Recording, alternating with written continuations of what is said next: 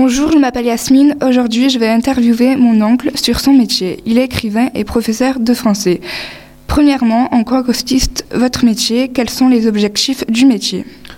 Mon métier consiste à créer une œuvre, principalement des fictions ou des romans. Mon ambition est que mes livres soient publiés. Alors, je me documente, réalise des enquêtes. Je travaille énormément sur les recherches et informations nécessaires à mon livre. Je termine par l'écriture pour peaufiner mon livre.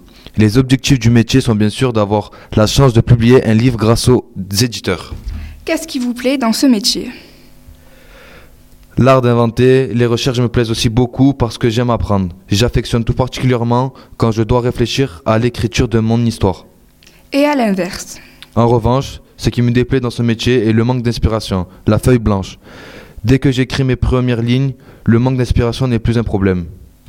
Quelles ont été vos motivations pour être écrivain? Pour moi, écrivain voulait dire offrir une vision différente du monde, de manière plus fine et plus intelligente, de mener les lecteurs à une situation à laquelle ils ne s'attendent pas, aider les lecteurs à apprendre diverses choses pour me rendre heureux. Et dernièrement, quelles sont les études pour y parvenir?